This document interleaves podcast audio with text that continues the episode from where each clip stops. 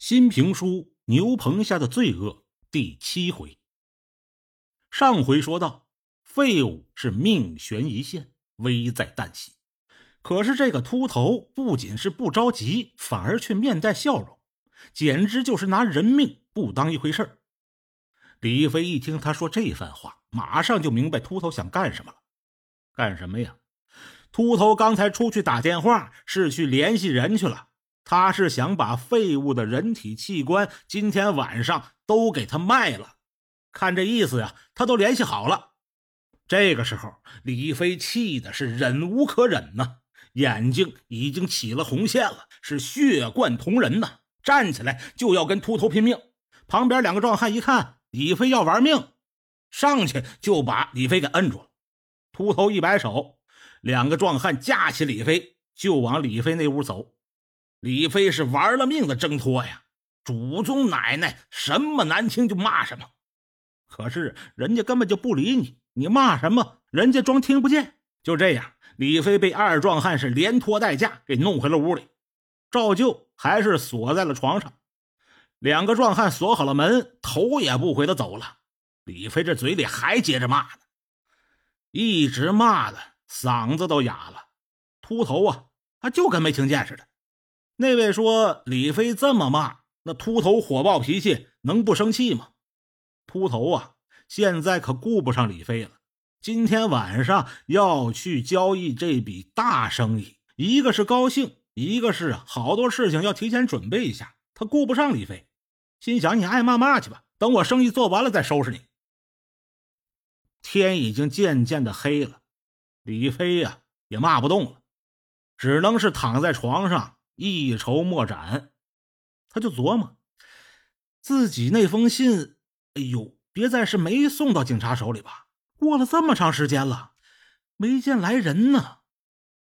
正搁这瞎琢磨着呢，就听见后窗户那儿啊，啪嗒一响。李飞扭脸一看，就看见一个东西从后窗户送进来。掉在了地上。这个后窗户平时就开着，就是为了透气送风的。因为它太小，人根本就钻不过去，所以秃头他们呢就没当回事儿李飞这时候定睛一看，那可真是欣喜若狂啊！什么东西？落在地上的是一部手机。李飞赶紧捡起了手机，打开一看，上面出现了一条信息。我是侦查员，警报已收到，请回短信告知具体情况。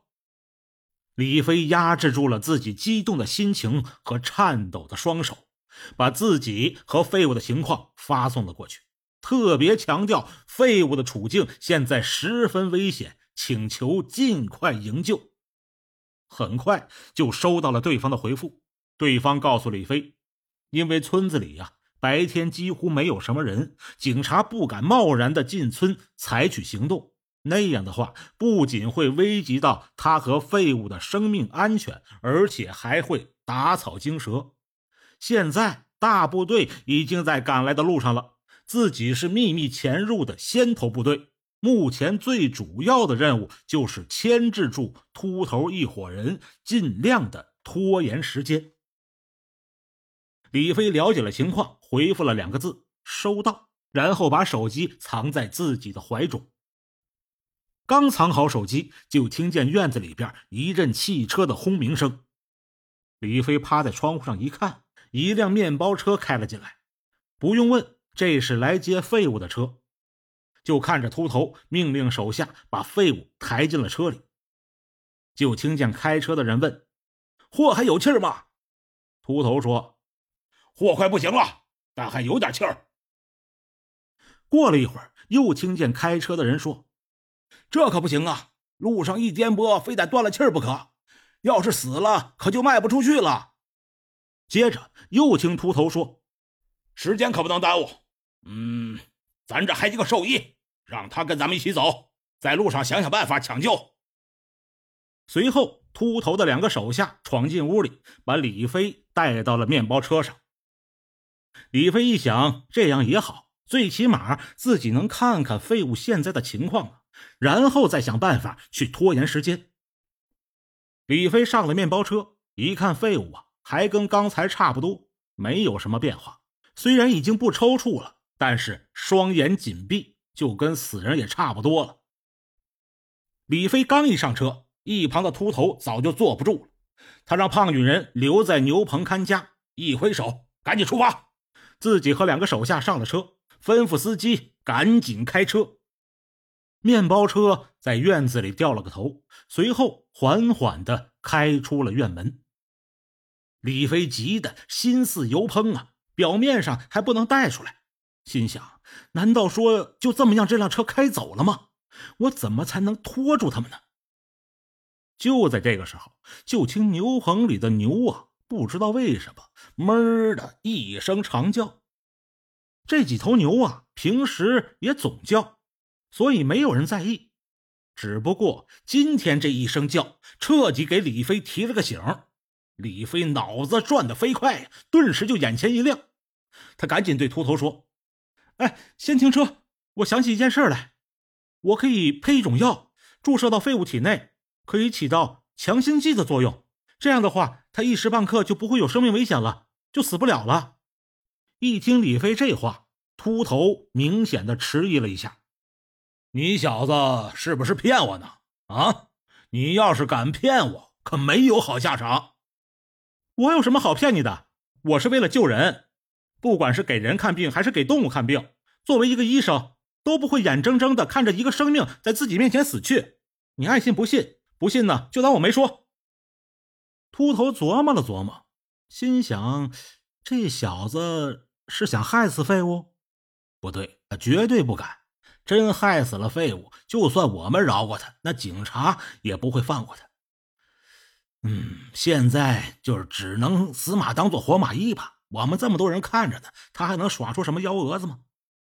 想到这儿，秃头一指身旁的一个手下：“你跟着他去配药，让他速度快点。”手下压着李飞就走进了屋里。李飞把这一大包兽药打开，翻来覆去的在里边扒拉。这个壮汉呢，还挺负责任，就在一旁这么盯着，不停的搁这催：“快点，快点，别磨蹭！”李飞一想：“哎呀！”这个大块头在旁边这么盯着我，太耽误事儿了。脑瓜一转，又有主意了。你你别在旁边烦我行吗？你又不懂，我一会儿配药要仔细计算药量的。你这旁边吵来吵去的，我要是用错了药，废物死了，我就告诉你们老板，就是你搅和的。你上门口好好待会儿行不行？我又跑不了。